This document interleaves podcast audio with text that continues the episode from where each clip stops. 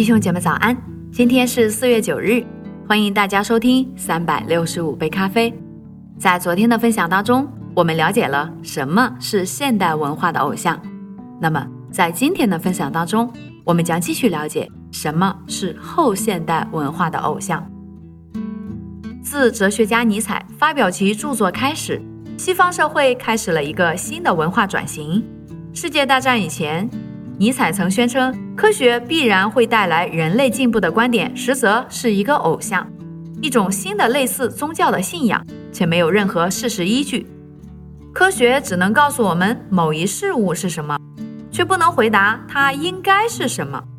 人类既可以善良无私，也可以残忍暴力，而科学只为当权者的利益服务。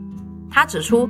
没有理由认为科学会带领我们到一个更美好的世界，它只会轻易地借着核冲突、生态灾难或使用科技控制社会的独裁者，把我们带进惨淡的未来。尼采抨击的不仅是理性和科学这个现代偶像，也包括个人权利和自由这一现代新道德。他花很大力气指出现代理论中存在的深刻矛盾。现代文化声称没有绝对的道德标准，每个人必须选择自己的是非标准，同时又认为我们必须尊重人权以及每个人的自由和尊严。可是尼采问：谈论这些的基础是什么呢？如果没有绝对的道德标准，那么你怎么能武断地宣称有呢？如果人类的形成如同铁锈和岩石，乃是自然过程的产物？为什么每个人都应该受到平等和有尊严的对待呢？尽管尼采的观点令人深感不安，他的基本观点却很能说明问题。二十世纪发生的灾难在许多方面将其体现得淋漓尽致。因此，尽管在西方社会仍然有基督教等传统世界观的诸多影响，还有现代科学、人性尊严和进步的乐观理念。但还是出现了普遍流行的被称为后现代的转型，它更多的是一种情绪，而非一套富有内在逻辑的信仰。后现代文化对所有社会的真理标准和计划，无论来自旧传统还是自由，现代文化都表现出不屑的态度。二十世纪中叶的电影和小说常常将人类未来社会描写成在健康、教育、科学知识。和社会和谐等领域不断有着新成就。今天，几乎所有的电影和小说都比以往更为悲观，讲述着各种反乌托邦的结局。尽管尼采希望摆脱偶像文化，许多人却指出，后现代思想最终将现实变成偶像。作家爱德华在他的文章《后现代主义已死》中对此进行了很好的批评。他指出。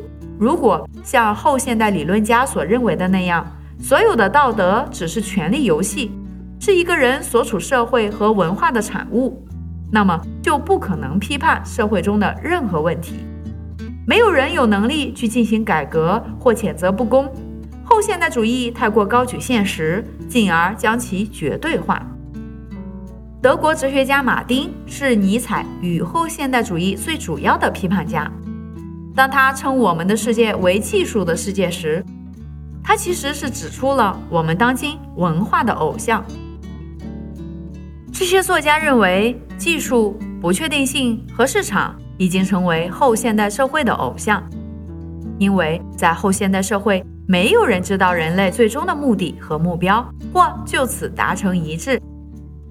我们现在拥有的只是手段或技术。因为我们对美好的人类生活或社会没有统一的愿景，我们只剩下竞争，争取个人的成功和权利。如果技术能够完成一些事情，它就会做成。因为我们的技术没有更高的理想和道德观念来对其进行指导或限制。后现代主义造成社会分裂，这也成为学术界的一个盛行的话题。罗伯特和安德鲁认为，任何有凝聚力的社会都需要给人们一个超越个人欲望的更宏大、更高尚的生活目标。达尔班克认为，讽刺的是，二十世纪六十年代的新左派和二十世纪八十年代的新右派在其鼎盛时期，联手将及时满足作为美好的标志，所失去的是值得流泪、牺牲甚至舍命的休戚与共的观念。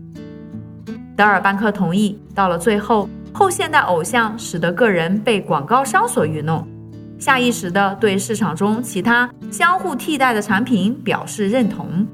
很多作家颇具说服力地写道：“作为市场经济价值的消费主义和成本效益观念，已蔓延渗透到人们生活的每一个角落，甚至家庭生活都未能幸免。这是因为现代资本主义不再是对商品和服务进行分配的工具，而成为一个几乎绝对化的偶像。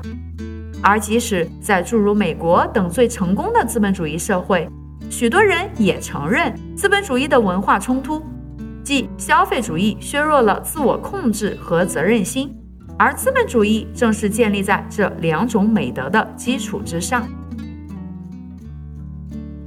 所以，亲爱的弟兄姐妹们，当我们了解了什么是后现代文化的偶像，以及后现代文化的偶像会对我们的生活造成什么样的影响时，我们才能够在生活当中不被这些所谓的偶像所影响，能够更好的为荣耀耶稣基督而活。祝福大家，以马内利。